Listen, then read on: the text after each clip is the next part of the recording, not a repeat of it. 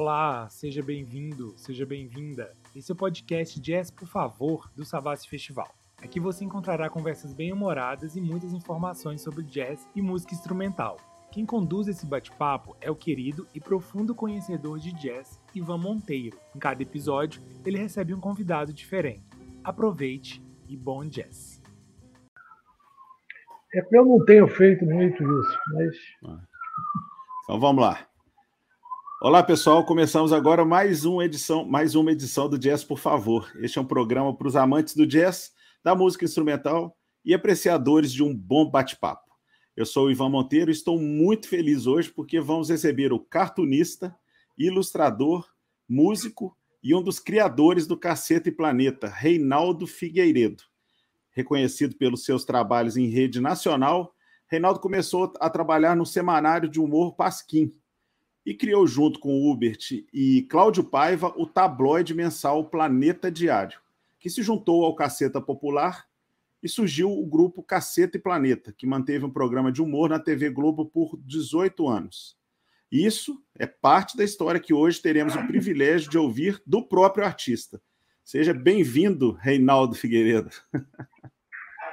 Obrigado pelo convite, meu caro Ivan. Pô, muito bom. Vamos Espero não decepcionar o, não irá. a sua torcida. não, pode ficar tranquilo que aqui o, o, o, papo é bom e quando a gente pisca o olho, acaba. o Reinaldo, eu gastei muita é, mesada minha comprando é, os tabloides, né? Tanto o Planeta quanto a revista Caceta Popular, tá? Ah, que bom, pô. E depois, quando, quando, quando eu me casei, saí de casa, bobeei lá, esqueci de buscar o pacote com as revistas e minha mãe fez o favor de, de passar pro, pro rapaz que é, cata ali os lixos, né? O rapaz que é, busca o jornal papel, e as revistas. Papel velho, é, né? é para reciclar. É, a vida do jornal é, é isso mesmo, infelizmente. É. Mas já dei muita risada e agradeço a você e sua turma, viu? Obrigado mesmo. Ah, pô, obrigado a você por ter sido um dos leitores. Naquele tempo tinha muitos leitores, na verdade. É. O pessoal já leu mais, né, Renato? Ô, Reinaldo, eu gostaria, eu gostaria de te agradecer por ter aceitado o convite de participar do bate-papo aqui conosco. E para começar, eu já gostaria de te pedir que você se apresentasse falando um pouquinho da sua carreira. Por favor, Reinaldo. Bom, vamos lá. É difícil resumir, porque, na verdade, a gente vai ficando velho e vai se acumulando, os fatos vão se acumulando e a memória às vezes não consegue guardar tudo. Mas, enfim, é aquela história do, do adolescente normal. Né? O sujeito chega lá com 15, 16, 17 anos, não, não, não sabe bem o que quer da vida, o que vai fazer e tal. Então, eu tinha a vontade de ser músico. Meu plano original era ser músico. Tanto que até entrei numa escola de música. E... Mas aí, eu estava até começando a trabalhar com música. A minha primeira carteira profissional era de música. Mas aí, nesse meio tempo, sabe aquelas coisas que você fica sendo puxado para dois, dois ou mais lados? Uhum. Então eu também fazia desenho, que era fã do Milor, do Jaguar, desses caras todos publicavam naquela época. Né? O Milor uhum. publicava na, na, revista O Cruzeiro desde sempre, né? desde que desde que comecei a ler eu já lia o Milor, porque naquele tempo todo mundo tinha O Cruzeiro, todo, era uma revista que vendia muito. Qualquer brasileiro conhecia. conhecia é. E aí Cara, desde criança eu já li aquilo. Então, para mim era. E desde criança também eu ouvia música. Meu pai também gostava de música. Lá em casa tinha disco e tal. Depois eu vou contar esses detalhes dessa história. Mas aí o que aconteceu é que eu estava nesse, nesse período de, de tentando ser músico e aí também resolvi arriscar, arriscar a sorte no Pasquim, porque eu morava muito perto da, da redação.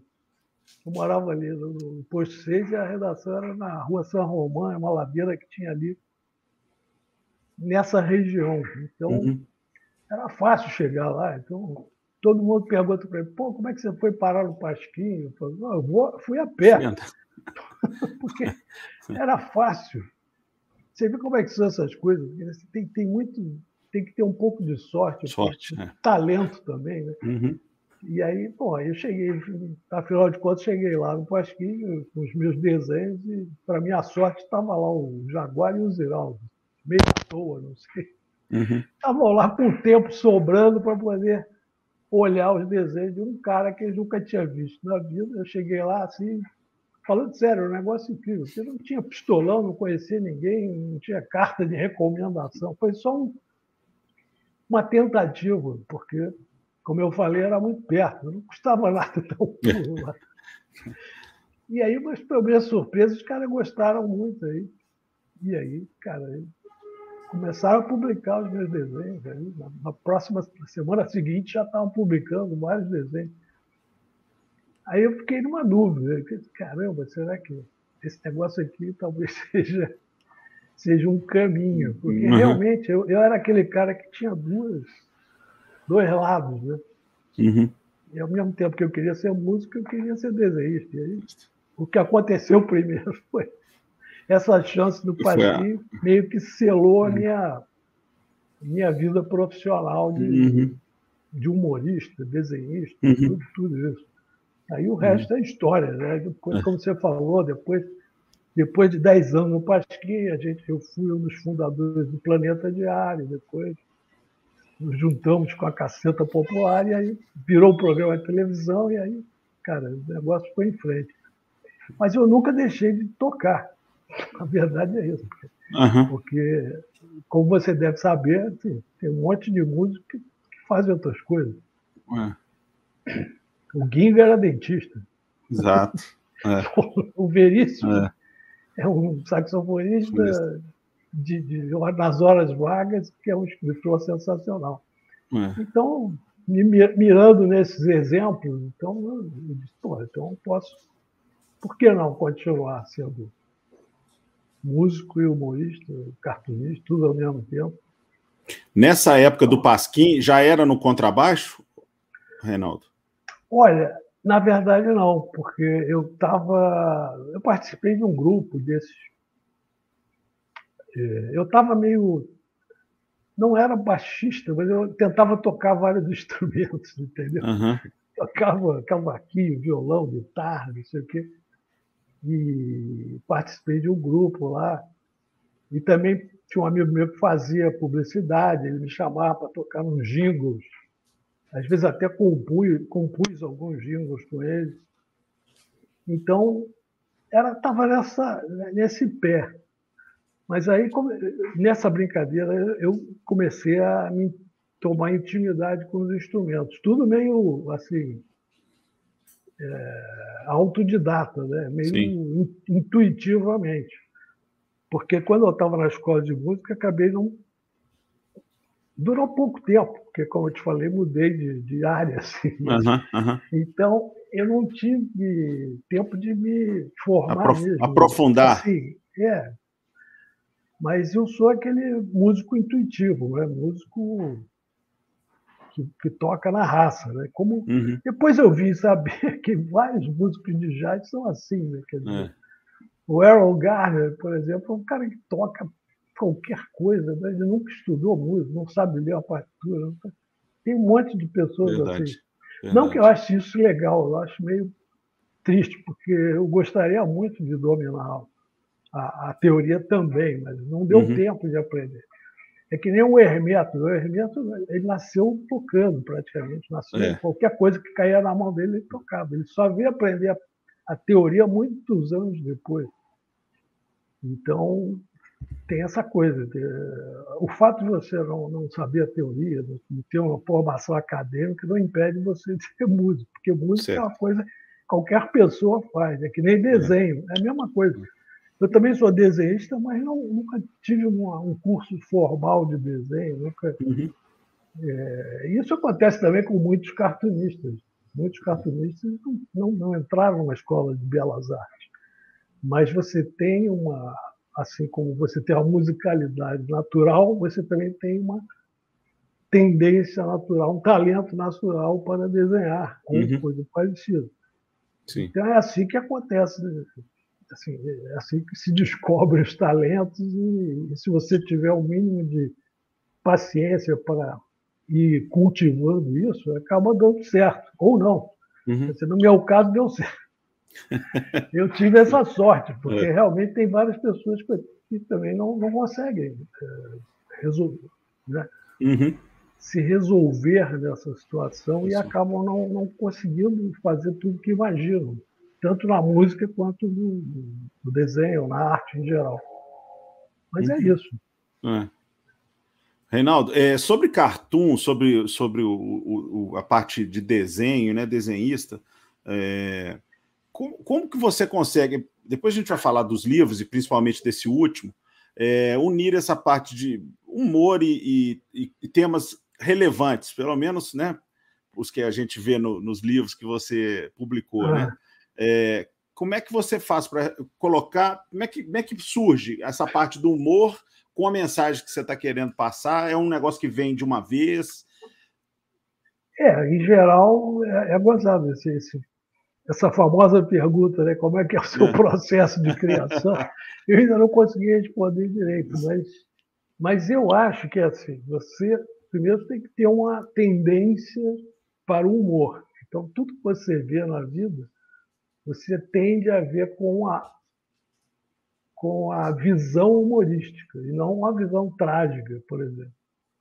Se não se fosse agora, eu ficava chorando, sentava no meio fio é. e ficava chorando lágrimas de crocodilo o dia é. inteiro, porque a é. realidade é trágica, mas você é. tem que enfrentar a realidade trágica com uma visão humorística. No meu uhum. caso é isso. Então, uhum. é difícil de explicar, mas, por exemplo, você esses temas que estão. Por exemplo, a gente, quando eu trabalhava no Pasquinha, no jornal semanal que falava das atualidades. Ou não, às vezes a gente fazia humor também meio abstrato ou sem, sem ligação uhum.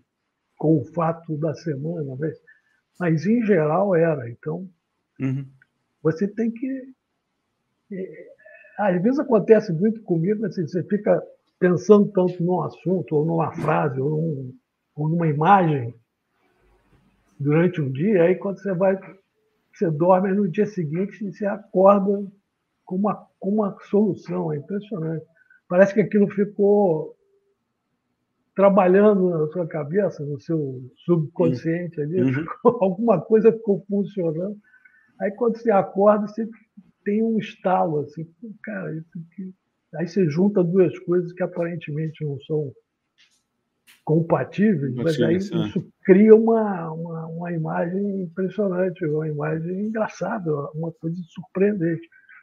Isso tem a ver com o jazz também, que é aquela coisa da, da surpresa. Né? O, é. jazz é surpreendente, você tem que, de repente, você, do nada você tira uma frase, uma, uma ideia musical que deixa todo mundo meio perplexo, no bom Surpresa, sentido. Né? É, é, é, é. Reinaldo, é, voltando sobre a, a música, né? A, é, bom, e aí a gente sabe né, que a, o Pasquim acaba deixando de existir, mas você já tinha migrado para a turma do, do, do, do, do, do planeta? Deu, foi, não, foi é, mais é ou menos na gente, mesma. É, não, a gente. Porque o pessoal, o quem fundou o Planeta Diário foi, junto comigo era o Cláudio Paiva uhum. e o Uber. Uhum. E todos nós três trabalhávamos no Pasquim, foi isso que Pasquim. aconteceu. É. A gente era, digamos assim, a jovem guarda do Pasquim, e aí, depois de. Eu estava lá, eles um pouco menos, eu já estava lá há 10 anos. Uhum.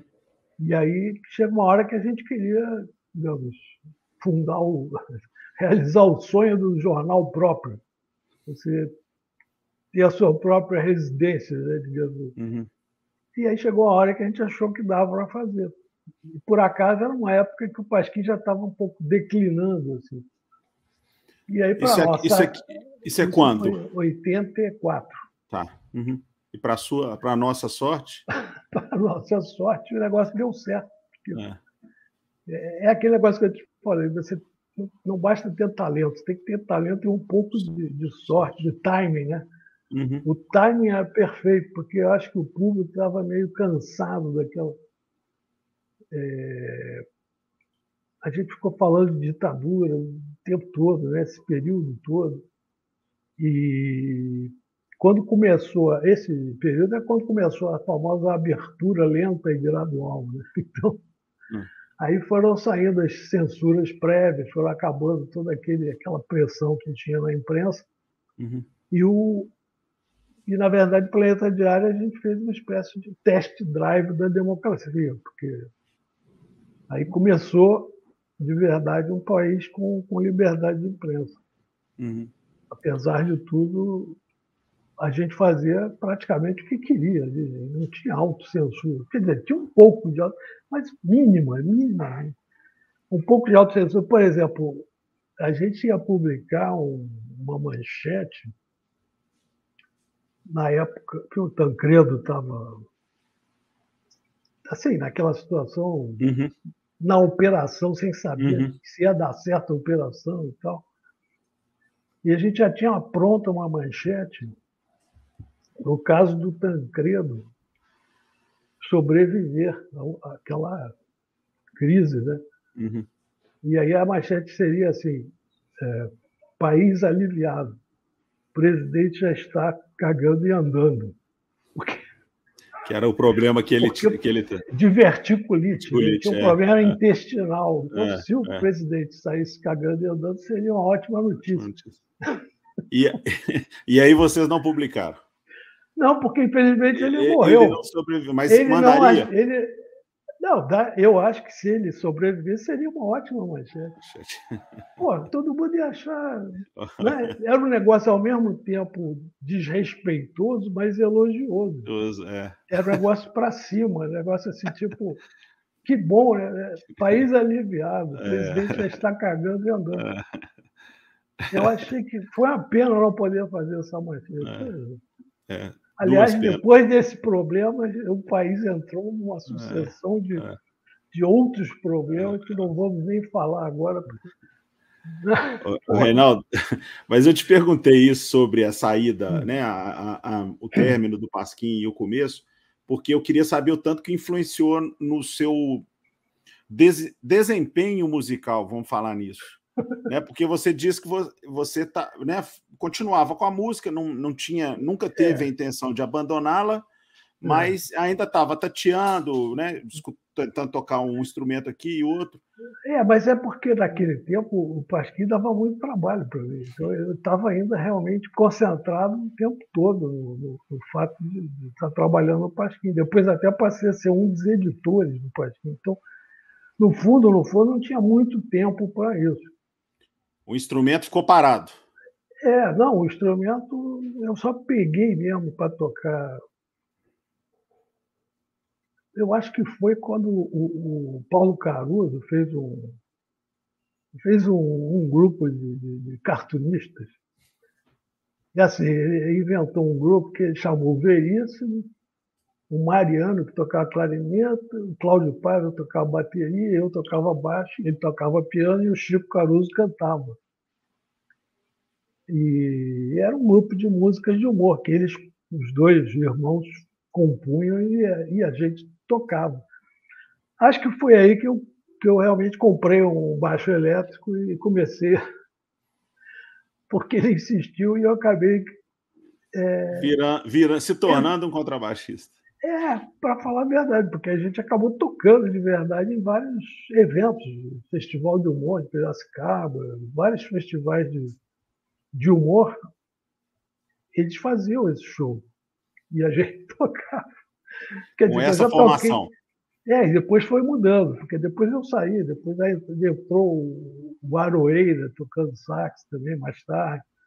E o Veríssimo permaneceu durante muito tempo. Então eu já toquei com o Veríssimo no, no, hum.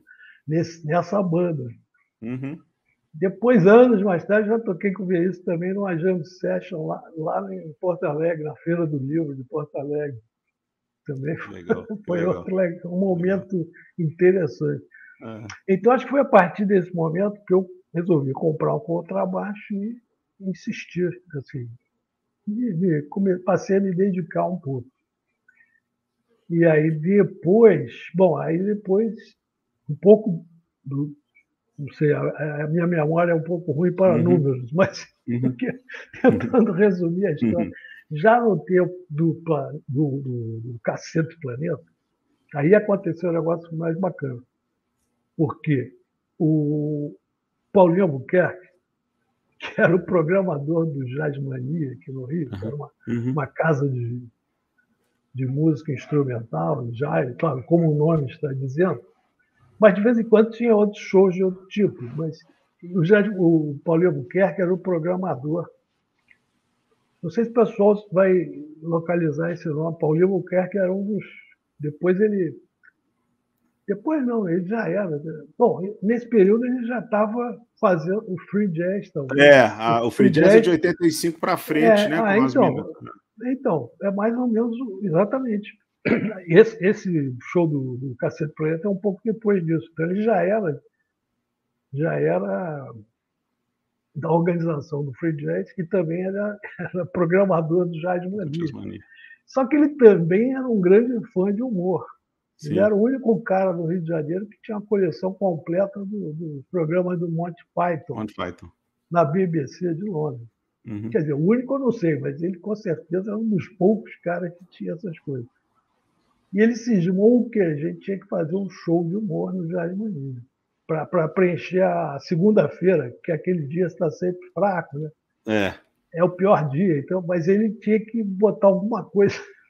Os outros, nos outros dias tinha a galera da música instrumental brasileira, primeiro time, né? Uhum. Tocava ali, era direto, mas segunda-feira era um dia meio fraco.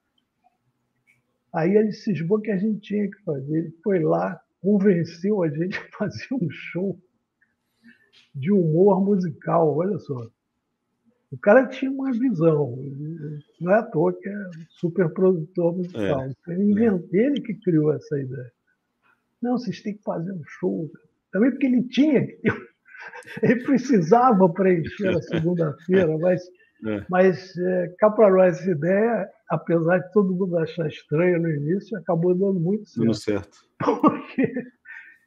Porque, é porque ele realmente ele dirigiu o show, deu um monte de ideias. Porque aí a gente conseguiu. Ele disse: nós temos que fazer um repertório próprio. Não era para tocar qualquer coisa, não. E a gente convocou o Mushi Ebab, que era um amigo da turma lá, que já era um compositor. E já tinha.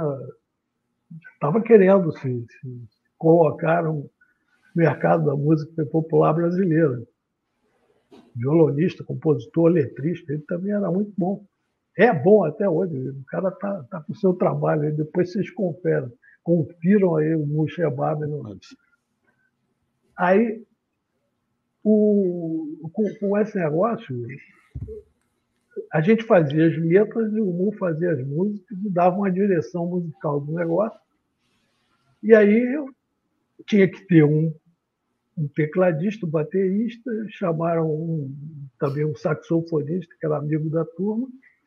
O Mu tocava guitarra e violão, aí eu falei, não, então o baixista sou eu, pô. Aí eu me escalei para ser o baixista da banda. E, porque naquele tempo eu também não estava muito interessado em ser humorista, em ser ator, nem nada disso. Uhum. Eu estava mais afim de ser baixista. É. Então a minha participação no show era praticamente tocando baixo, baixo elétrico. Então, aí, a partir daí, é que começou o outro lado. Porque o nosso baterista, Robertinho, Robertinho Freitas, era amigo de um cara chamado Sérgio Foine, que era um pianista. E aí, uma vez, ele chamou, não, vamos fazer uma jam session lá na casa do Sérgio, não sei o quê. Aí, eu fui, e aí, quando eu conheci o Sérgio, pô, foi, foi uma coisa assim, impressionante, porque a gente tinha os mesmos gostos, tinha a mesma... Ele adorava bossa nova, samba jazz, essa coisa toda, Donato, Tom Jobim. Na verdade, ele tinha tocado com Tom Jobim. Ele era quando era garoto, assim, muito jovem, ele era um dos flautistas do quarteto de flautas que o Jobim mantinha lá, porque Era ele, o Danilo Caim o Paulo Jobim e o Paulo Guimarães, se não me engano. Uhum. É um outro. Porque o, jo, o Jobim gostava de ensaiar as músicas em casa, ele bolava uns arranjos e tinha essa garotada lá disposta fazer qualquer coisa que o maestro mandasse. mandasse é. Um deles era o filho também, tinha, tinha que é, tocar de. O outro era o Danilo e o outro era o Sérgio. Cara, então esse, o Sérgio tinha uma, uma, uma, uma vivência, ele é um pouco mais velho que eu, uhum. tinha uma vivência de, de, música incrível. Então, naquela época ele cismou que. Ele já tocava violão e flauta. Cismou que ia ser pianista. Aí tinha comprado um piano.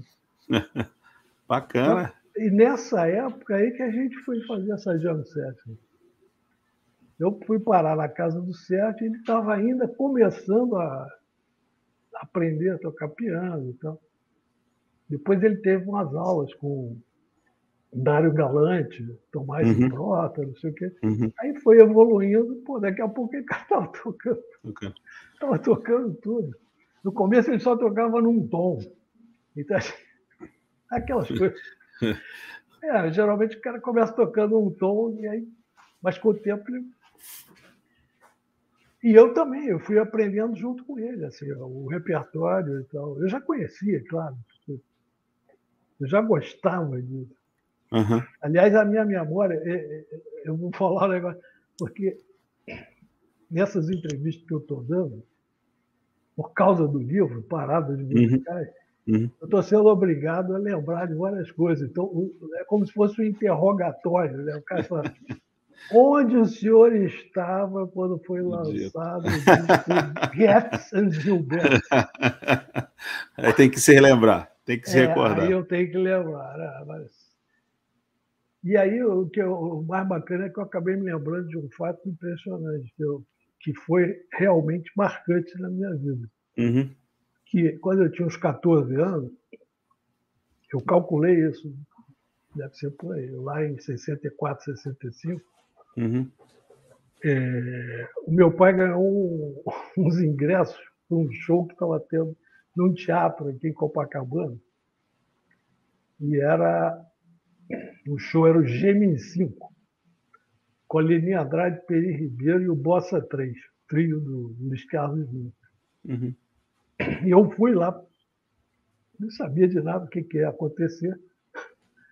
E foi foi o primeiro show ao vivo que eu vi. Olha a sorte, hein?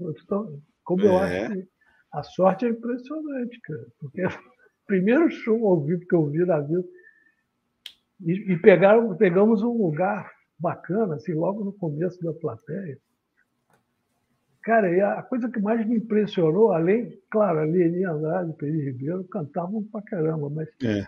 mas eu adorei o trio, cara. O negócio do trio, para mim, foi era o Vinhas no piano, você lembra? Era o... lembro, era o Luiz Carlos Vinhas, Rony Mesquita na bateria e o Otávio Baili no contrabaixo. E eu depois tive a chance de, de, de ser amigo, já falei várias vezes com o Rony Mesquita, que mora aqui no Rio. O, Otávio, o Vinhas morreu, claro, mas, uhum. mas o Otávio mora em Los Angeles. Los Angeles. Ele foi para lá e ficou. Uhum. Mas o Rony Mesquita, já tive vários papos com ele, era uma figuraça. É uma figuraça. O cara é um veterano dessa época e também a memória dele é ótima, você lembra de tudo. Cara. Então, o, Reinaldo, deixa eu só imagina. dar uma passada aqui. Ah, ah, tá. Deixa eu só dar uma, não, não, deixa eu dar só uma passada aqui no, na, no, nos nossos espectadores, ouvintes. Ah, tá. O Nelsinho, aqui de Belo Horizonte, grande amigo. Hello, grande Ivan, boa noite. O Beto Kessel aí do, do, do Rio, né? Boa noite, Ivan Reinaldo, ah. né? nosso colega né, de, de grupo. É. é. Aí ele pergunta aqui: quais os grupos de samba jazz que mais despertaram seu interesse? Você fala, Olha, é, o... Pô, é esse, começou aí, depois é. que eu vi esse trio, naquela época tinha uma, uma infinidade de trios. Né? Então, eu comecei a prestar atenção em trilha, depois, um pouco depois, né? Porque aí é. fui crescendo e tal. Aí eu pô, gostava muito do São Balanço Trio, né? O não era isso? César Camargo Mariano. Ah. Que tinha o Ayrton, né? Uhum. Mas eu ouvia vários, o Zimbo, o Tamba. É, era, nessa época era, é, era bom de ouvir. Um disco, tinha um disco do Milton Banana, que, eu, que, foi um dos primeiros que eu. Eu acho que caiu lá em casa por acaso. Meu pai às vezes ganhava de presente. É, tinha um repertório incrível, cara. Então, todas as faixas eram esses clássicos que a gente conhece até hoje. E depois teve aquele do, do Sérgio Mendes, que é impressionante também. Você ainda não ouviu nada. Esse também, para mim, foi um dos mais marcantes. Clássico. É impressionante. Tem, é uma quantidade enorme de coisas que, que, que aconteciam e continuam acontecendo. Né? É. é. Muito bom. Reinaldo, é, eu queria hum. falar agora um pouco sobre o período é, né, de, de tudo que a gente está falando, e a gente sempre vai voltar no, na música, tá, Reinaldo? Hum. É, eu queria que você falasse sobre os, os, livros que você já publicou, além das publicações no Globo e na Piauí, que são né, tudo que, que, eu vou, que eu li nesse livro mais recente, a gente vai falar daqui a pouco, mais as do Globo, é, muito interessante, engraçada e com, com um toque assim de elegância, né, de, de, é, de né, não é uma coisa rasteira, né? Uma coisa. A gente percebe que tem um, um, um esmerozinho ali, né? É, eu tento caprichar, né? Na medida do possível. é. Eu acho que eu tenho, sei lá, eu respeito pelo tempo do leitor. Eu não quero que vocês percam tempo vendo qualquer coisa. Então, é, é mais ou menos é. isso. É, é. É, eu costumo falar que quando a gente é, tem um, alguém aconselha um livro, a gente perde ou investe, né? Um, duas horas, duas horas e meia, né? Para assistir isso, né? Agora, um livro mal aconselhado é uma coisa é. complicada, né? Pois Porque é. é. um tempo investido, a gente acha que na próxima página vai melhorar e não melhora, e a coisa vai é. degringolando. Então, é, às, respeito... vezes, às vezes, nesse... eu, por exemplo, eu não gosto de parar um filme no meio, por exemplo. Porque o filme é como você diz, é uma coisa que geralmente não vai demorar o dia inteiro. Né? Então você, eu fico com pena de não ver até onde o cara foi. Mesmo que esteja meio ruim. Mas quando é, é um livro grande, eu acho que chega uma hora que você tem que desistir. É. por isso que por isso que eu ultimamente tenho dado preferência aos contos. Porque conto Aí... é uma forma, não, falando sério, é uma forma de literatura um pouco mais, é, mais condensada e é o que, que, que, tem a ver comigo. Não é à toa que eu faço desenho de humor, que, é uma, é. que é uma forma super, ultra condensada. Uhum. Parece o um poema do Mário Quintana, então uma coisa assim que é super compacta. É. E às vezes resolve você não, um conto, qualquer conto bem feito, ele, ele se resolve, né? É. E você não, não tem que perder dias e dias lendo aquele. Montanha né? Mágica, Montanha Mágica do Thomas Mann, né? É, eu já li livros grandes, mas, por exemplo, um que eu gostei é o, o Jogo da Amarelinha, do Júlio Cortázar. É. Até porque é um livro que tem muito jazz. Sim. É um livro Pô, tem vários capítulos dedicados ao jazz Sim. e tal. Não é à toa que o, o meu programa chama é, A Volta ao Jazz em 80 Mundos, que é uma homenagem a um livro do Júlio Cortázar, que é A Volta ao Dia em 80 Mundos.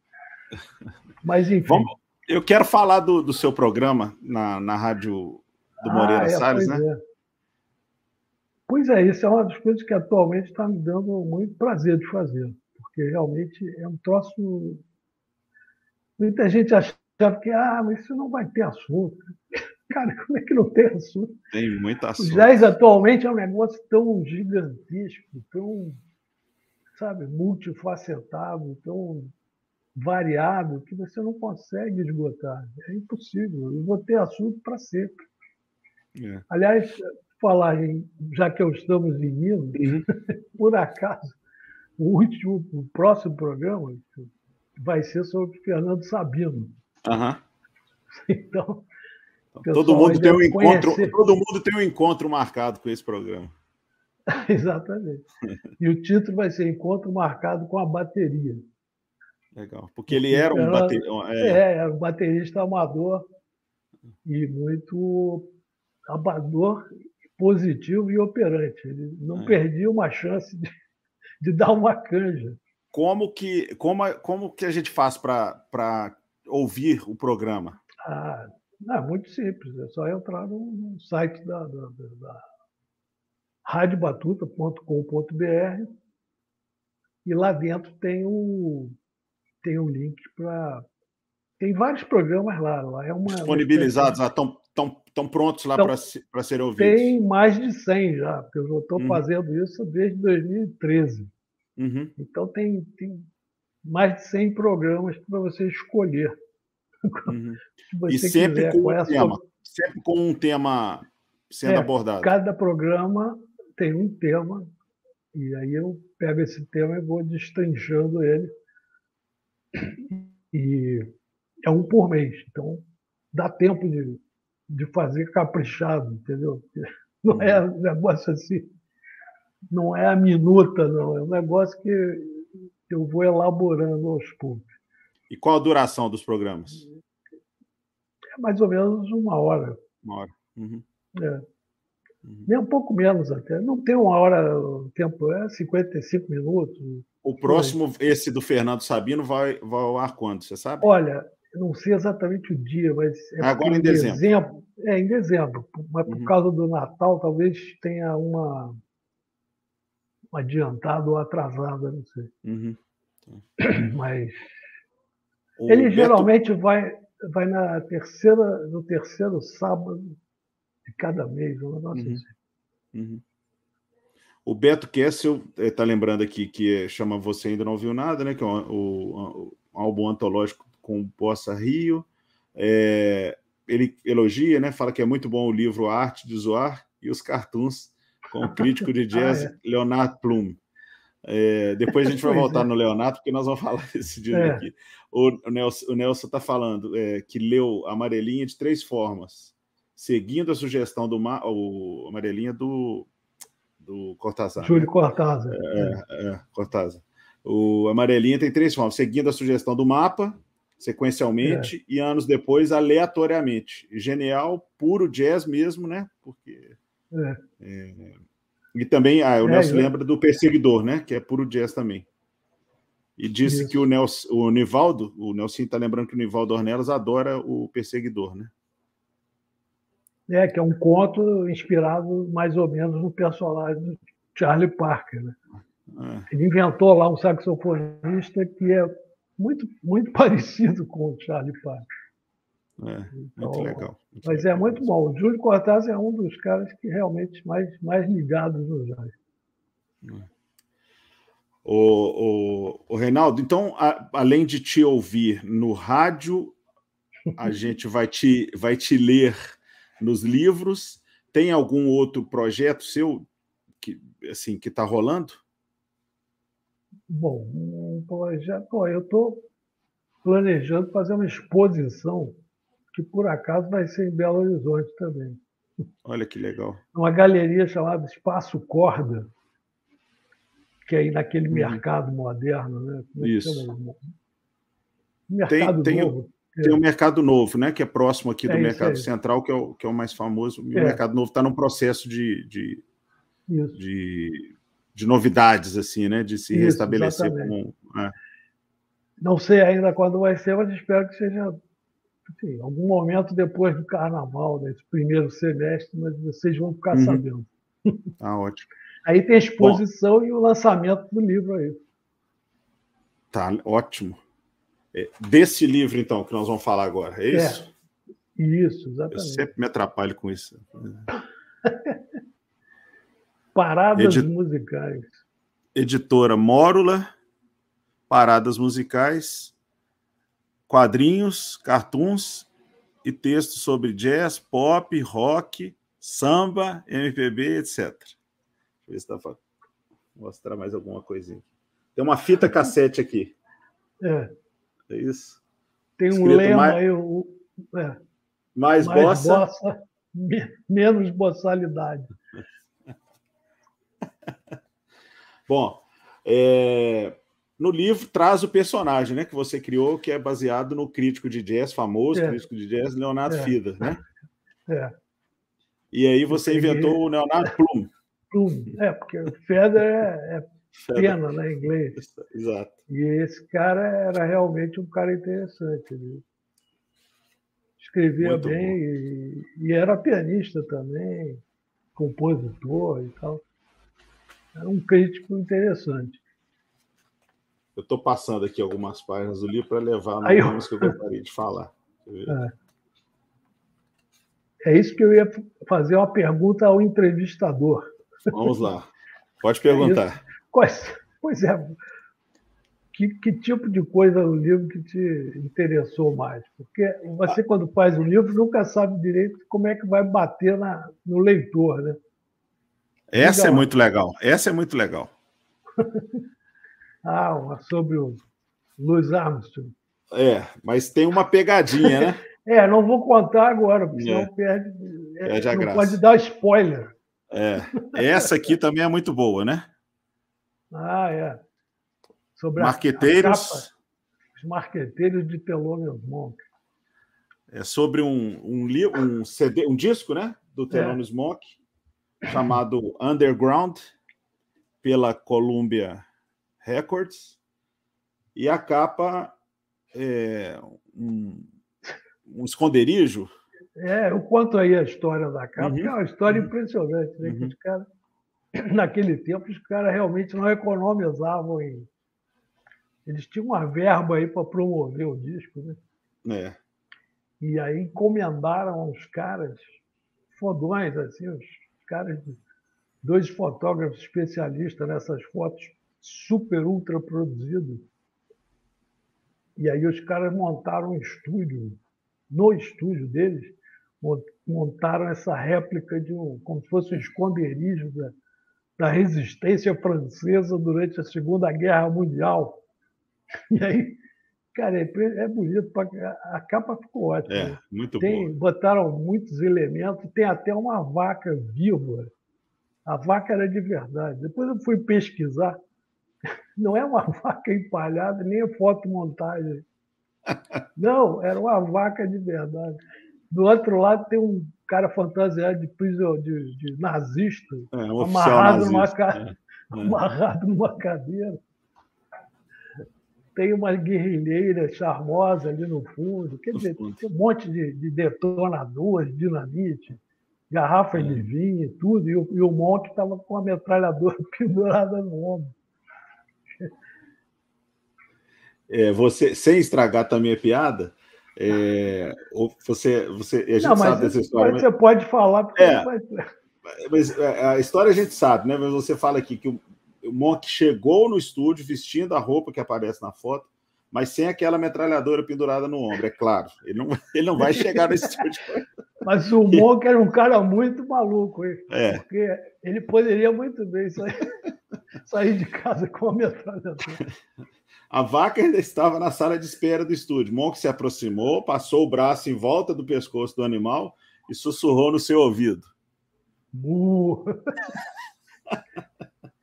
Depois sentou-se ao piano, que estava completamente desafinado, que também não é problema nenhum para o Monk, e ficou durante, tocando durante quase um, por uma hora e meia, enquanto rolavam a, a, as fotos, né? a sessão de fotos.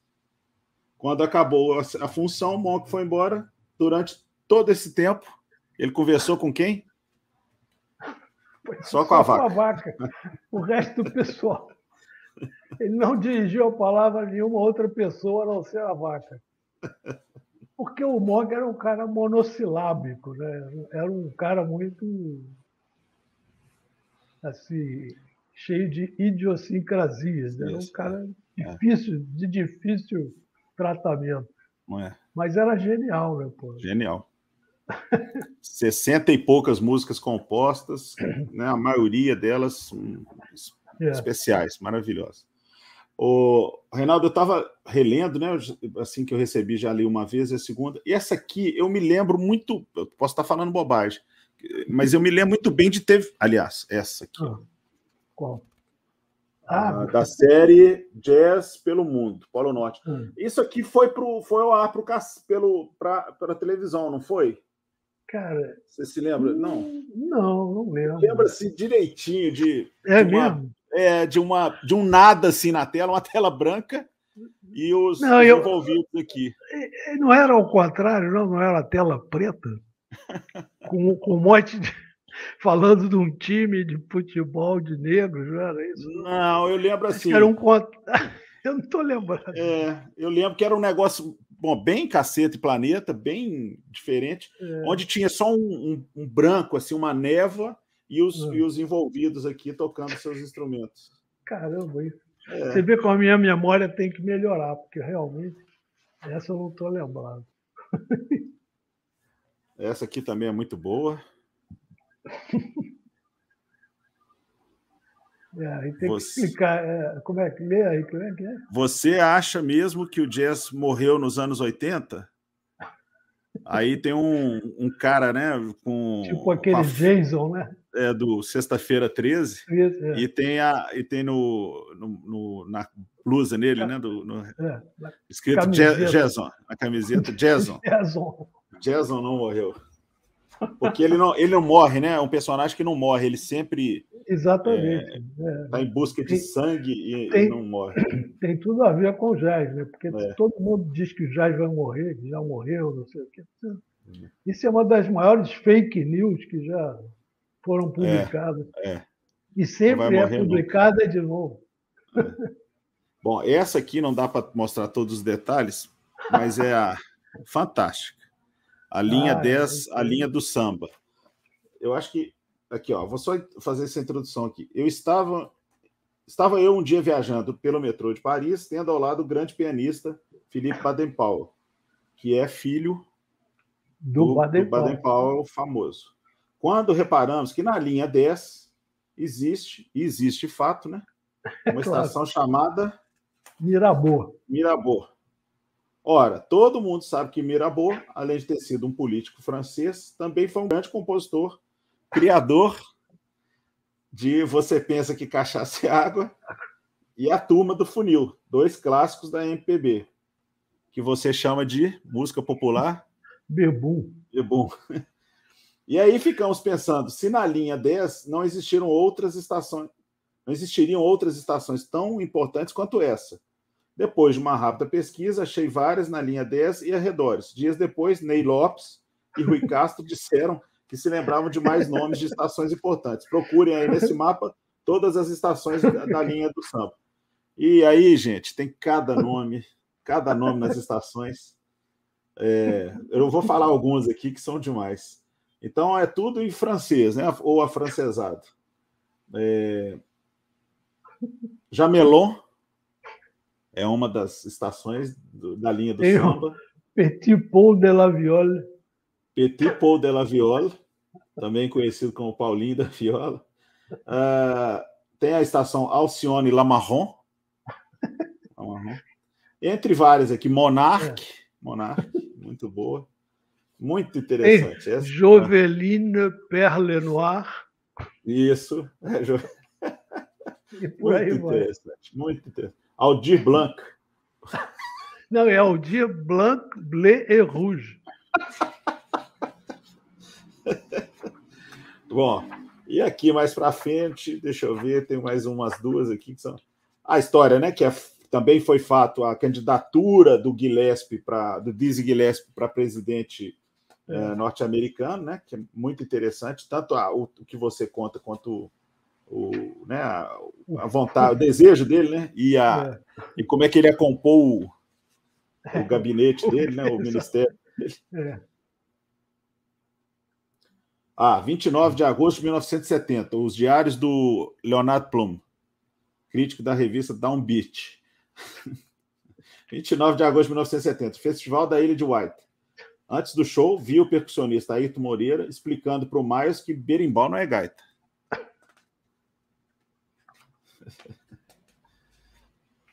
o Gillespie com Rodite, também muito legal. Hobsbawm também muito legal. Muito bom. Gente, é um, é um livro muito interessante. Eu me diverti a valer, lindo. O cara que se infiltra lá, né? Entre os. Entre os terroristas, né? Para aplicar para aplicar jazz ah, é. neles. É. Né? Isso foi uma aventura aí do nosso herói, o Leonardo Plume, num, num grupo de, de talibãs, né? Porra, um negócio perigoso.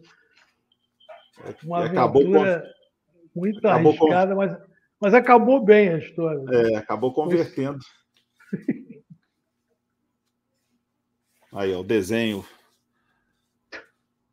do Mu. Ah, é. Isso foi um trio que a gente fez. O Mu, o Mu criou esse trio acústico, é, acústico unplugged e percussionless. Porque não tinha bateria, nem percussão, nem nada. Era só violões, contrabaixo. Como foi a sua mudança do elétrico para o acústico? A mudança não, ou, ou a, a, a. evolução, é. É. é. Não, para mim foi uma evolução, porque realmente o meu sonho, né, desde. Aí pô, a minha memória volta atrás. Uhum. Naquele, lá nos anos 70, 60, fim dos uhum. anos 60, início dos anos 70, eu ouvi um disco impressionante, que era o primeiro disco do Ayrton gravado nos Estados Unidos. Se não era o primeiro, era o segundo, uhum. que chama Seeds on the Ground uhum. que era muito bacana, porque tinha. O elenco era o seguinte: era o Ayrton Hermeto, Silvuca, Flora Purim e Ron Carter. Cara, e aí o som do baixo do Ron Carter, para mim, é. foi uma coisa incrível. Claro, eu já Bom. tinha visto o bar, uh, contrabaixo acústico e tal, uhum. o, o, Ray Brown, o, o trio do acho que Peterson e tal. Uhum. Também o Ray Brown sempre foi impressionante, mas é. é. naquele disco Ayrton o baixo acústico ficou muito presente. Né? Aí, bom, aí, como eu te falei, eu estava tocando baixo elétrico na banda do, do show do Cacete Planeta no uhum, Jardim uhum, uhum. E naquele tempo eu comecei a. Eu também gostava do Jaco Pastore. Então, é. eu, eu arranjei um baixo fretless. Olha que legal. Achando o, que. O... que ia incorporar o pastor. Não, não, achando que o fretless ia me dar um som de baixo acústico. Ah, tá, na minha ingenuidade. é, não era, não tem nada a ver. Aí, enfim, aí aconteceu que num, num dos discos do Cacete do Planeta, eu participei de algumas faixas. Uhum. Porque a gente convidava músicos com, com, eram convocados, músicos de alto nível eram convocados uhum. pelo Paulinho Albuquerque para gravar. Uhum. Mas em algumas das faixas eu às vezes tocava. E aí estava gravando uma faixa com esse baixo fretless. E eu ficava insistindo para o cara, o técnico lá, o engenheiro de som, estava gravando o disco, falou, pô, não dá para mudar esse, fazer esse som ficar parecido com baixo acústico. Eu ficava, não, mas pô, será que não dá? Não sei o que, achando. Aí o Paulinho Albuquerque chegou e falou, pô, cara, não dá. Se você quer som de baixo acústico aqui nessa música, a gente vai ter que chamar o Jorge Helder. É. É. Porque por acaso o Jorge Helder estava trabalhando com o Paulinho. Uhum gravando em vários discos que o Paulinho estava produzindo naquela uhum. época. Por exemplo, Rosa Passos. Então, o Jorge Helder estava na cabeça dele. Tempo... Aí ele falou, não, então vamos chamar o Jorge Helder. Tipo assim, se tu quer baixa custo, tem que, você tem que sair é. dessa. Né? É. Vamos chamar outro cara. Aí, tá, tudo bem. Aí, a partir daí, eu comecei cismei de que eu ia tocar baixo custo. Contrabaixo, e aí fui insistindo, falando com meus amigos que, que eram baixistas, que, que tocavam contrabaixo. E aí acabei tendo umas aulas com o Tony Botelho. E aí tive coragem de, de encarar essa parada, é. que para mim foi ótimo, porque realmente assim, adorei ter passado de um para o outro. Mas não abandonou, não, não abandonou. Eu, eu, acabei tocando muito menos. O, ba uhum. o baixo elétrico eu, usava, eu uso mais no ensaio, para não ter que carregar. Aquela mala. Para não ter que carregar aquela, aquele baú, né? Aquela, é. é. é engraçado. É, né, quer dizer, é o único, o único problema do baixo, do contrabaixo, é o tamanho, né? Você, é. É muito mais difícil de entrar num táxi do que com baixo elétrico. Então, quando eu ia ensaiar, eu levava o baixo elétrico. É. Você sabe que quando o, o Jaco se apresentou para os Avinu, né? Ah. Os Avinu já bastante arrogante, né? Sempre foi. É, e o Pastores também viria a ser também um pouco. Né? Ali, ali, ali a briga era, era ruim, né? Todo não, mundo é Harry Potter era. Não, a história que eu conheço é que o, o, o Pastor chegou para, o, para os Avignon no primeiro dia, depois de um show dele, de um uhum. show dele, do Weather Report, uhum. o Jaco foi lá no camarim, se apresentou para os Avignon dizendo que eu sou o melhor oh, baixista do mundo. Cara, nada é. menos do que. Foi o é. cartão de visita dele. Não sei se a história eu, é, é, verídica. É, é, verídica. E aí ele escuta, o Javino escuta, e fala assim: ó, tá bom, mas eu preciso que você toque o elétrico, eu não quero baixo acústico aqui. Aí o, o pastor fala: não, mas isso aí eu, é um baixo que eu, que eu tirei os ah, traços, né? É. Ah, sim, ele mostrou a gravação que você está uhum. falando. É uma e coisa o... de estúdio e o, e o, e o, e o, o achou, que era, que era... achou que era ah. acústico. Bom, né, então ele, ele conseguiu. Feito, então ele conseguiu o que você os... queria. de algum jeito ele fez essa mágica, porque realmente é. não é não é simples não. É. Eu não sei o que que ele fez, se usou alguma, né, algum, algum, processamento lá. É, pois é. Era isso. Bom, o, o, Reinaldo, você é, fez uma coisa interessante com o livro, que é você criou no Spotify uma, uma lista de 50, 53, 54 músicas que ilustram sonoramente, é, son, é, né? É. através chamo, da, dos é, exemplos. Ah. Eu chamo de é, notas de rodapé sonoras. Porque quando você está lendo um livro, de repente o autor faz uma referência a alguma coisa, a algum outro uhum. texto, e tem uma nota de rodapé explicando que, que é aquilo. Né? Uhum. Então, como está falando de música o tempo todo, eu achei que a lista poderia ser isso, é uma espécie de notas de rodapé sonoras. Não é uma playlist para você tocar e ficar lendo o livro. Sim. Não é isso. De jeito nenhum. Pelo amor uhum. de Deus. Não façam isso, porque não vai dar certo. não façam isso. Não vai dar certo. Porque, inclusive, eu sou o cara que não consigo ler e ouvir ao mesmo tempo. Não sei se, como é que as pessoas fazem isso. Porque eu acho que se você bota. Você está lendo um livro, mesmo que seja um livro desse de, de desenho, de cartoon, de humor, uhum. não sei o quê. Se você está lendo uma coisa tem uma música, e se a música for boa, para uhum. mim atrapalha. Eu é. passo é. a prestar atenção é. na música e esqueço o livro, entendeu?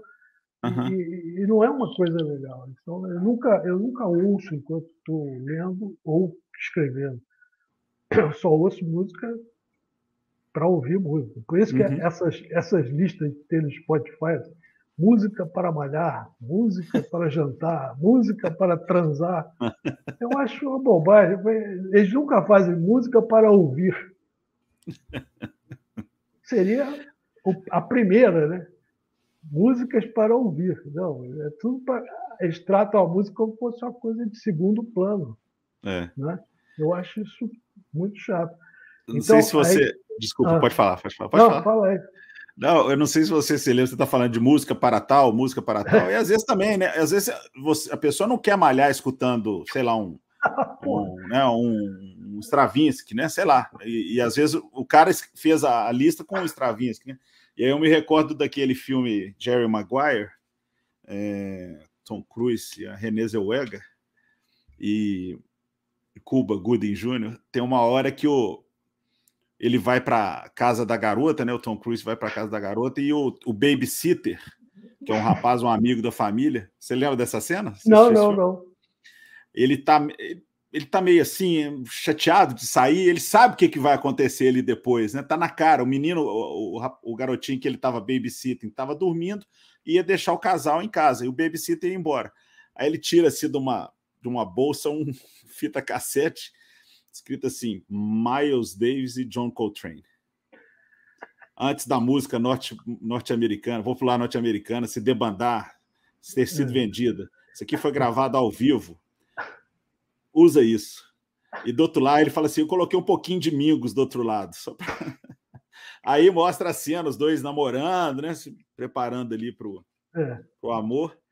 E aí tá um Mingos, aquela quebradeira, acho que é Hate and Fight Song, alguma coisa assim, Mingos, porrada. E os dois namorando, beijando. Aí o, daquele clima ruim, o Tom Cruise fala assim, pô, o que, que é isso que esse cara arrumou, né? Então não é, o rapaz lá gostava de usar esse tipo de música é. nessa hora, né? E no pois caso é, lá do filme não, não rolou. A, a curadoria dessas playlists nem é. sempre dá certo, né? Eu queria dar uma Mas... passada rápida aqui nas ah. músicas, ah. só para você fazer algum comentário, ah, tá. por que ah, tá sim, aqui, tá? Por que, que tá aí? É. Tá. Você abre, a primeira delas é Brown Funk, com o Ray Brown Christian McBride e o Clayton, né? O, o é, John, John, Clayton. Clayton. É. é. Não, essa eu botei porque o primeiro desenho do livro é aquela piada sobre solo de contrabaixo.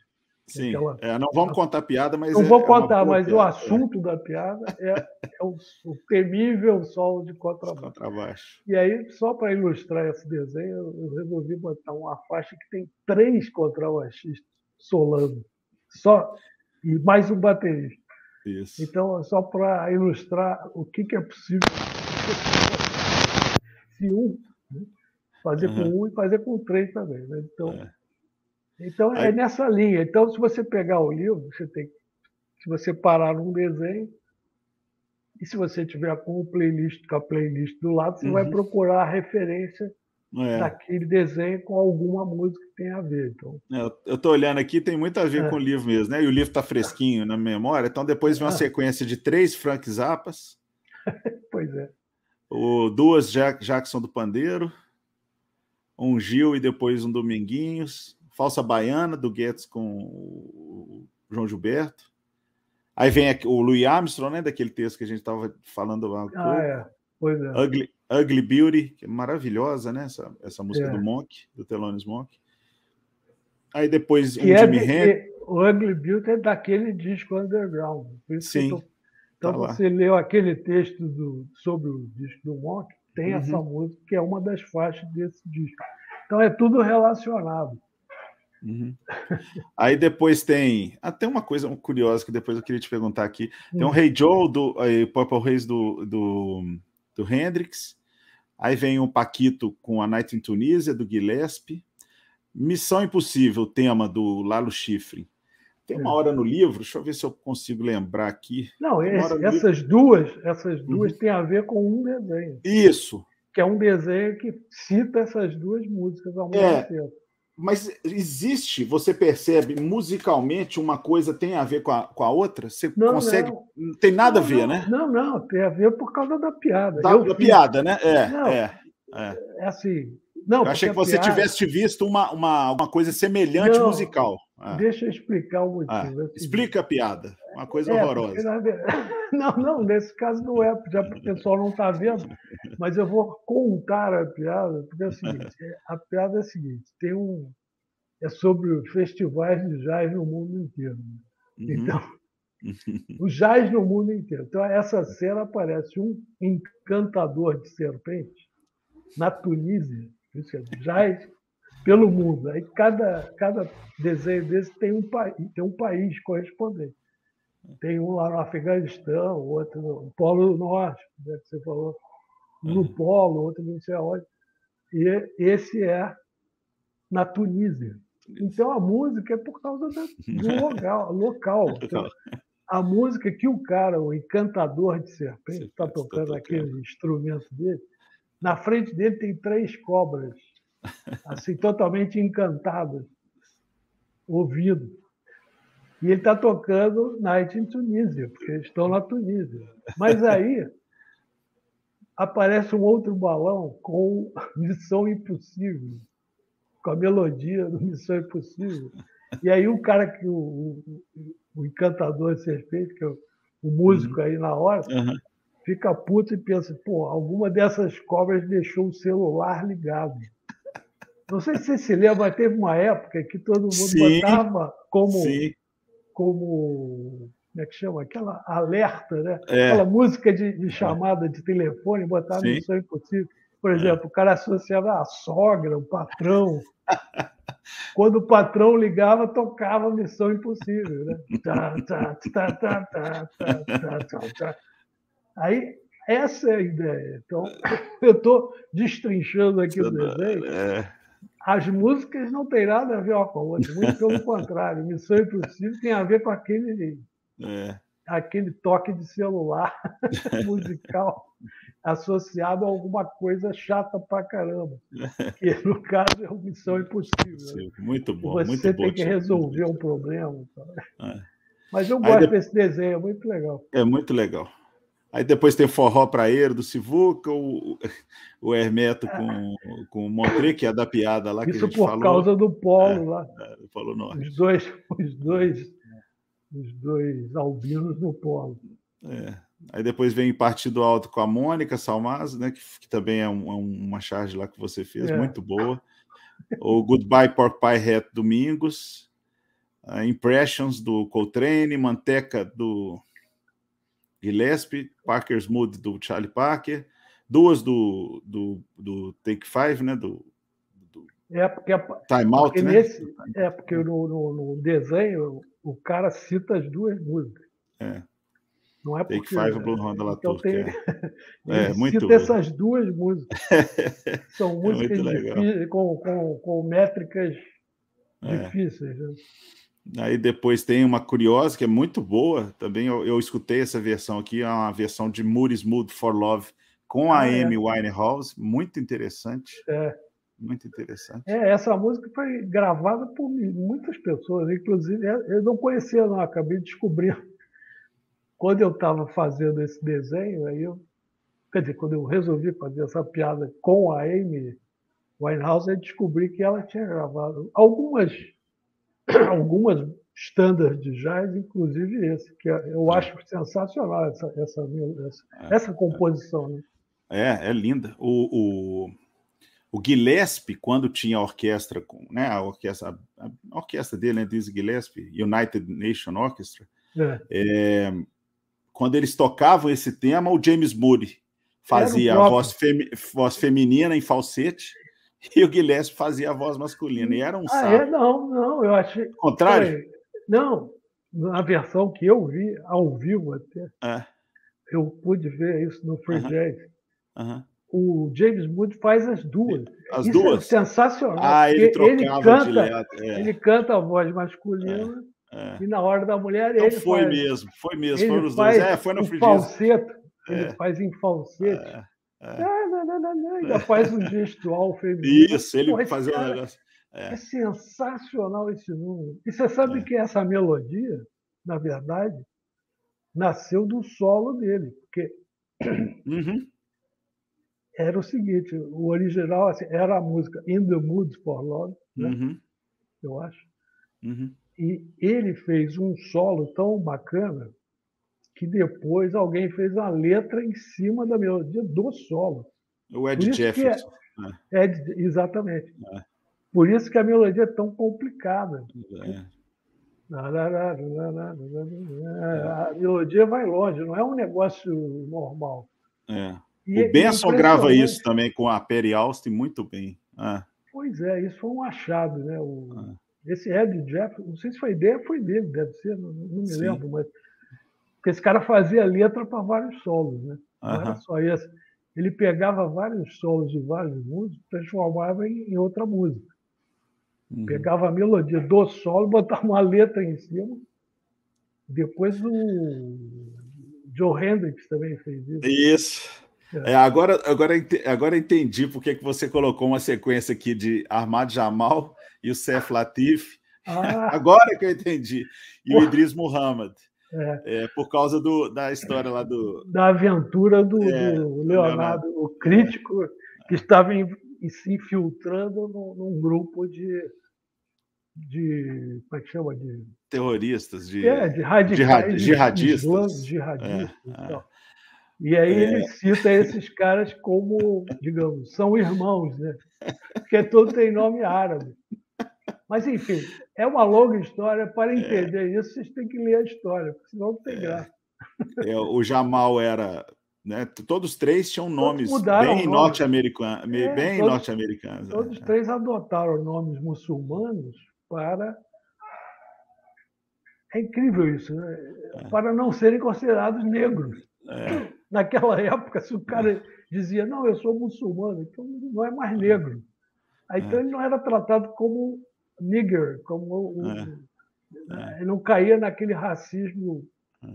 brutal. Então brutal, é uma coisa impressionante. Cara. E curioso também, agora lembrando, fazendo associação aqui, o Jamal, vez por outra, usava o Idris Mohamed como seu baterista, né? É o Jamal o Jamal adora, adora, né? Adorava Cara, tocar com baterista de New Orleans, né? Ele, ele gosta, é, né? Eu, eu, adorava esse trio dele, cara, impressionante. E o Seth Latif também participa de alguns discos do, do Jamal, mais agora nos anos 2000 e tudo. É. É, aí depois. É. Pode falar. Não, Diego, são os meus favoritos. É, é um dos meus. O Jamal, eu adoro esse cara. É muito bom. Aí depois a gente tem Mingus, Miles Davis, Ella Fitzgerald, Santana, Bud Powell, é, George Shearing. Aí depois vem uma sequência de duas do Mushebab, né, Choro Atravessado e Vela. É. Aí Consolação do Maurício Enhorn, com Baden Powell. A, o Moacir Não, é. Santos, né? O Moacir Santos, todo esses vários é, jazz, por favor, que eu já fiz, a gente sempre fala do Moacir Santos, né? Ele é impressionante. Impressionante o é, que, que, que, ele deu de música para o Brasil, né? É, não, é, é uma figura, cara, muito importante. Cara. É. E aí é, termina é uma três... espécie de, uma espécie de do, Duke Ellington, né? Brasileiro. Exato. É. Exatamente. E aí hum. termina com três faixas do, da Companhia Estadual do Jazz, CEJ. É. Como anda a Companhia Estadual do Jazz? Cara, é, tá infelizmente está tá em recesso. Não, não, está em recesso. Por causa da pandemia, óbvio. Uhum. Mas, por uhum. incrível que pareça, a gente tocou uma vez. Pudemos fazer um show há um, uns dois meses atrás. É? Porque era num lugar aberto. Era num, num bar muito bacana que tem aqui dentro do Jockey Club, chamado Magujo. E como o ambiente é totalmente arejado, não, não, e é grande, não tem como ter aglomeração. Uhum. E a gente fez a experiência lá, mas foi a única. Nesse tempo todo. Quer dizer, eu estou uhum. esperando uhum. as coisas voltarem ao normal, porque realmente está difícil. E, gente... e foi a sensação lá no dia foi legal? O pessoal Pô, curtiu, vocês adoraram voltar a tocar, né? Nós adoramos. Porra, muito bom. É. Esse eu... disco. Ah, ah, pode falar. Não não, não, não, Mas eu acho que é isso aí. Todo mundo, todo mundo que pôde voltar a tocar agora deve ter achado maravilhoso, realmente. E eu estava com medo faixa... porque achei que era meio. Estava meio fora de forma. Precoce, mas, né? Mas, não, ah, não, você, você não, digo, seu... uhum. Pô, é difícil. O contrabaixo é um instrumento que é. demanda muita prática. Mas eu, eu fiquei é. tocando esse tempo todo sozinho aqui em casa com os discos, com os, os nossos discos. É. Esse que você vai falar ainda, essas faixas, por exemplo, eu botei porque são as minhas favoritas. É. Eu gostei muito de, da música, do tema, esse Carminha do Zanella. Foi. É. Uma música é muito bonita, não, muito esse, bonita. Esse cara é fantástico. É um eu não conhecia essa música, mas achei maravilhosa. É. Música bonita, não é bacana? Bonita, muito é. bonita. O disco é muito legal. Ah. Mas deixa a parte, o nosso, nosso acompanhamento também ficou bacana pra caramba. Ficou, é, tudo muito bem, muito é. bem tocado, muito bem gravado. Nanã, Bala é. com Bala, o, as versões para as DJs, né? Com a é. Sunflower, Sunflower Senhor é. Blues, o próprio, as duas do Gillespie, né, Manteca e, e Burks Works, muito legal, Reinaldo, parabéns mesmo. E esse disco, por acaso, eu estava tocando esse baixo fretless.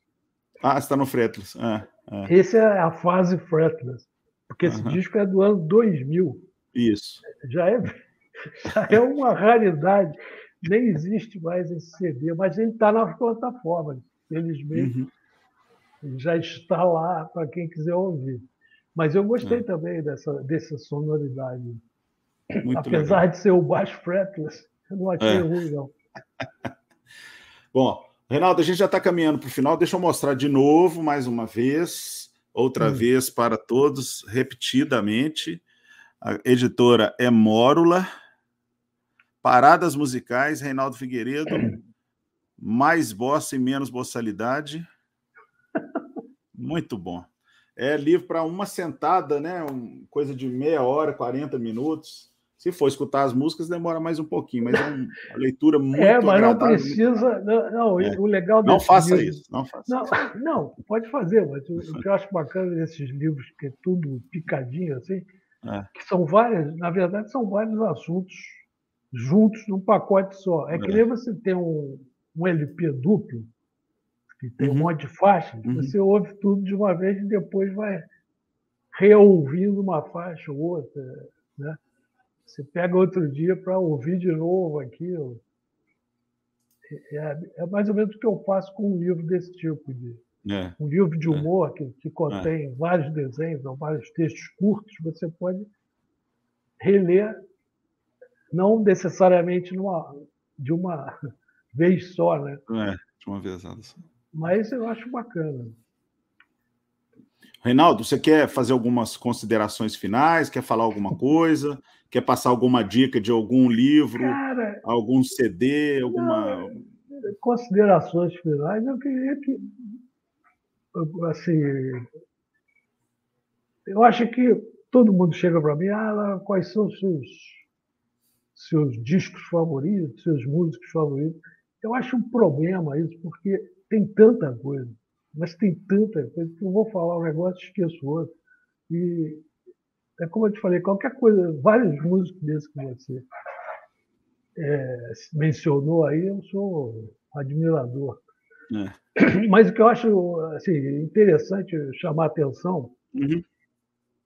é, lembrando aqui de novo da minha infância, da minha adolescência, o importante é, é você ter curiosidade de ver o que está à sua volta, porque eu tive uma sorte danada, porque, pô, assim, o meu pai gostava de música, ele cantava bem, cantava música do Noel Rosa, sambas incríveis e tal. E ele, de um período lá, ele trabalhou numa loja que tinha uma seção de discos, uma loja de departamento, tinha uma seção de discos. De vez em quando ele ganhava uns discos dos caras, dos marqueteiros que iam lá vender, né? faziam o contato. Uhum. E aí, às vezes, chegava lá em casa com um disco do Coleman Hawkins, um disco do Jimmy Smith. Cara, eu nem, não sabia o que, que era. Eu botava lá para ouvir, cara. Aí, sabe como é que é? Você tem que. Primeiro tem que ter sorte, e depois tem que ter curiosidade. É. E depois, um pouco tempo depois, eu comecei a estudar inglês num curso IBEU, Instituto Brasil Estados Unidos, aqui em Copacabana. E lá tinha uma biblioteca muito boa, só que além da biblioteca tinha uma discoteca. Então você podia ir lá, pegar um, um LP, ficar com o LP em casa uma semana. Na verdade, podia pegar três de cada vez. Então, cara, eu descobri um monte de discos assim. Por quê? Você tinha chance, tinha oportunidade de conhecer o negócio. Agora você tem a internet, mas naquele tempo não tinha. Então, se não tivesse essa biblioteca, se não tivesse esse negócio do meu pai, que, meus amigos na rua que também compravam discos, me davam, me, me emprestavam, a gente trocava. Quer dizer, essa vivência musical desde cedo é que me deixou nessa situação atual, entendeu? Foi uma coisa ótima que aconteceu comigo. Eu, eu só estou relembrando agora por, por, causa dessas entrevistas que eu estou dando, então estou sendo é. obrigado a voltar a essas, essas essas realidades que pô, são muito importantes. Eu acho que o sujeito que tem a chance de passar por tanta coisa, né? É. Eu tive é. muitos discos na minha mão que depois viraram importantíssimos. É. E, e, o disco também, né, Renato? Só lembrando, quando a gente recebe um disco, compra, ganha, é, é o pacote completo, né? Eu acho que hoje as pessoas a pessoa não sabe nem quem está que tá tocando ali naquela faixa, porque não tem a curiosidade, porque na plataforma não vai aparecer isso. É. Seja no Spotify, é. seja no YouTube, né? Esse é um dos assuntos que eu trato nesse livro. Então, fala desse problema. Você não sabe quem é o autor da música, não sabe quem fez o arranjo, não sabe nada. É uma coisa, um desprezo total pela, pelo criador, né? pelas pessoas que criaram aquilo. Antigamente não, eu, como eu te falei, eu chegava lá na biblioteca, pegava um LP, aquele. Você viu o LP, cada LP tinha um texto na contracapa. Isso. E alguns deles eram do Leonard Feather, por exemplo, é, é, que virou é. meu personagem depois. É verdade. E, por exemplo, no, no All Blues, o texto contra a capa era do Bill Evans, que era um dos textos contra a capa mais bacanas que eu já vi. Kind of Blue, né? Sensacional, né? porque é. ele fala, faz a comparação do jazz com o desenho japonês, que é um negócio incrível. Aquilo é, é definitivo. É. Tem muita coisa boa mesmo nas contracapas. Stanley Crouch, Stanley Crouch que faleceu agora, há uns dois, três anos, que era o braço direito do Winton na, na Winton Marsalis na Jazz Lincoln Center. Ele, nos, nas contracapas dos discos do Winton também, é, é muita história de, de música é. americana que ele explica ali, né? Nesse... Pois é. Não, é interessante. Eu sinto muita falta disso. É. Por isso que, de certa forma, essa volta do vinil é até bom. Porque... É. Não, porque agora tem loja que vende vinil mesmo de segunda mão, porque teve uma época que sumiram, né? Eu já comprei um monte de, de vinil de segunda mão que porra, foram sensacionais. Teve uma vez que eu cheguei numa loja dessa no centro do Rio, uhum. e aí o cara falou: Pô, sabe, essa semana chegou uma leva nova aqui, num cara, é o Jorginho Guilherme. Cara, o Jorginho Guilherme, sabe quem era, quem foi? Sim. Sim. O cara era um especialista, rico na época, ele estava é. rico, ele teve que foi ficando menos rico, foi ficando uma situação teve, precária. Teve, teve que, que, abrir vender, mão de alguns tesouros. Vende, não, vendeu uma coleção enorme de LPs. Cara. Aí cheguei lá, cara, só não fiz mais a festa porque eu era duro naquela, naquela época, eu não tinha grana nenhuma. Mas fiquei vendo um negócio impressionante. Tinha disco duplicado, um disco lacrado com, com celofane. Ele tinha dois discos iguais, um aberto e um lacrado. Cara, impressionante. Eu não sabia, né? Às vezes comprava repetido, ganhava não, de alguém. Não, é que é gozado, tinha os caras que compravam de propósito para ter um de reserva, de backup. é, porque podia arranhar, podia... É. O vinil tinha esse problema mesmo. É. pois é. é. Ah, o Beto está lembrando, o Beto está lembrando aqui que por aqui a gente tinha os textos do saudoso Zé Domingos Rafael, né? Ah, é. E tem uma Bíblia aqui falando por que vocês não gostam de Spiral Gyra. Eu não, eu não tenho nada contra Spiral Gyra, não. Foi importante numa época da minha vida que eu gostava de Spiral Gyra. Hoje eu já não escuto mais nada. Mas tinha temas interessantes. É, não. Música instrumental, às vezes, mesmo essa, assim, digamos, mais comercial. É, às vezes é bom. É. É, às vezes num disco desse tem uma faixa boa. Sim, sim. Reinaldo, eu queria te agradecer. É, obrigado mesmo. Obrigado a você. Eu quero e... dizer também. Ah, perdão, pode falar. Não, não, não. Já falei demais. você falou que a gente estava terminando. E agora é que eu vi é... que a gente não terminou até agora. É... Mas, enfim. Então, por mim, eu... Vou dar o meu abraço a todos e desejo boa sorte, bons sons. Por favor, quem quiser dar uma, olhada no disco e uma conferida no meu programa, A Volta ao Jazz em 80 Mundos, lá na Rádio Batuta, acho que vocês vão gostar. Certamente. Bom, hoje foi o último programa do Jazz, por favor, nessa versão 2021 não poderíamos terminar antes de agradecer ao Instituto Unimed BH, apresentador desse episódio e patrocinador do Savassi Festival. Também é importante lembrar que esta live fica salva aqui no YouTube e posteriormente o episódio também estará no Spotify em formato de podcast. E você pode conferir também a playlist das músicas indicadas pelo nosso convidado uh, no Spotify. Depois eu, troco umas figurinhas com o Reinaldo, a gente faz uma nova lista, né? Além da que o Reinaldo já coloca lá sobre o livro.